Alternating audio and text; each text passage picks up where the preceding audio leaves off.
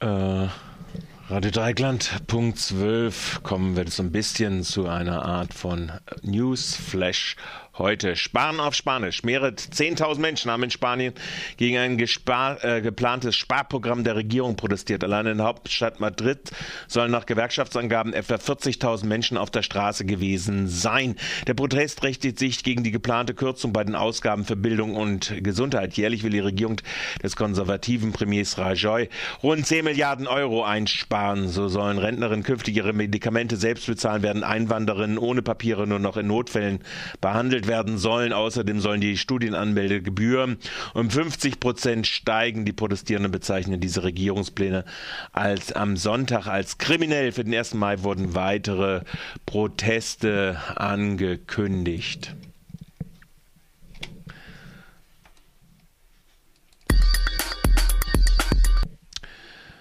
Dann haben wir eine wenig durchdachte und zerstörerische Politik. Das ist die Kritik der Internationalen Arbeitsorganisation ILO. Sie hat vor den dramatischen Folgen der europäischen Sparprogramme gewarnt.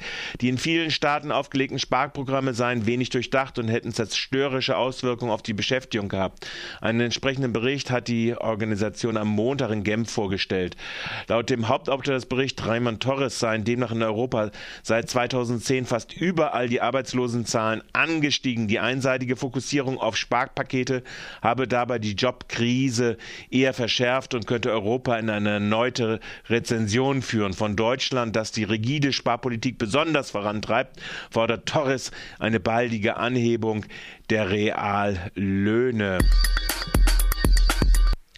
Jetzt kommen wir noch weiter ins Ausland. Bahrain Wiederaufnahme der Verfahren gegen 21 Aktivisten angeordnet. Ein bahrainisches Gericht hat die Wiederaufnahme eines neuen Gerichtsverfahrens gegen 21 Demonstranten, die seit der Niederschlagung der Proteste im letzten Jahr inhaftiert sind, angeordnet. Unter diesen Gefangenen befindet sich auch Abdul Qadi Al-Kayawa, der seit 82 Tagen mit einem Hungerstreik gegen seine lebenslange Haftstrafe protestiert. Ägypten, Tod bei Protest gegen den Militärrat. Am vergangenen Samstag wurde in Kairo ein Demonstrant bei Protesten für den Abgang des herrschenden Militärrates zu Tode gekommen. Die Auseinandersetzungen begannen vor dem ägyptischen Verteidigungsministerium als unidentifizierte Unterstützer des Militärrates äh, in die Menge stürmte stürmten und die bis dahin friedlich versammelten malträtierten und auf sie einschlugen und unter anderem sie auch sehr schwer verletzten. Dazu äh, hat haben dann Demonstranten gegenüber Democracy Now erklärt, und das hören wir jetzt. Peaceful sit in, continuing our revolution, conveying our demands. Unfortunately, we saw the thugs that the military let loose on us, who attacked people and gave people very grave injuries. There has been news of deaths, but we will continue, and they will not terrorize us. This is a new battle, which we will continue, and if they don't respond, we will escalate our efforts. Arbeit macht krank. Immer mehr Erwerbstätige werden wegen psychischer Erkrankungen krankgeschrieben. Das geht aus der Antwort der Bundesregierung auf eine Anfrage der Fraktion Die Linke hervor. Demnach stieg die äh, Zahl der Arbeitsunfähigtage wegen psychischer Erkrankungen bis 2010 auf 53,5 Millionen. Der Anteil an allen Arbeitsunfähigkeitstagen erhöhte sich auf 13,1 Prozent. Als Gründe für diesen Anstieg gelten insbesondere die Flexibilisierung der Arbeit und die steigenden Anforderungen an die Arbeitnehmerin. Arbeitsstress macht krank, resümierte die linken Abgeordnete Jutta Krellmann. Burnout werde zu einer neuen Volkskrankheit. Krellmann fordert den Stress bei der Arbeit wirksam zu reduzieren und prekäre Beschäftigungsformen zu beenden.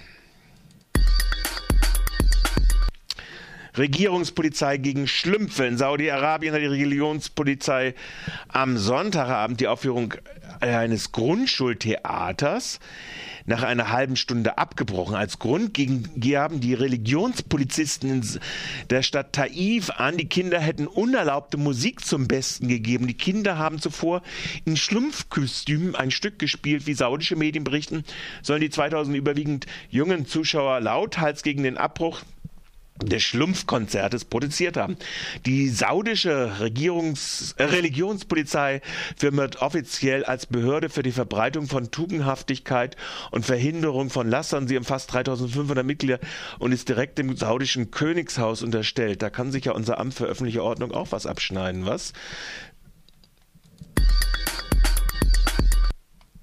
Regierung gegen NGOs, rechtsgerichtete Medien und Regierungen haben in Guatemala ausländische Nichtregierungsorganisationen ins Visier genommen. Das berichtet das Online-Portal Amerika 21.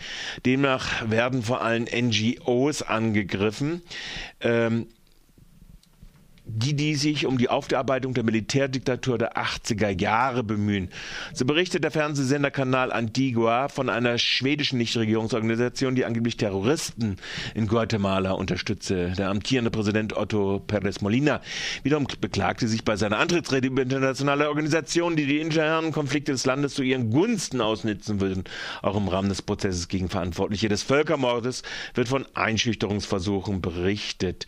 So sollen internationale Menschen Menschenrechtsbegleiterin während der Verhandlung gegen den Ex-Diktator José Efraín Rios Montt bedrängt worden sein. Und das war schon wieder mit unserem heutigen 1. Mai Infoflash.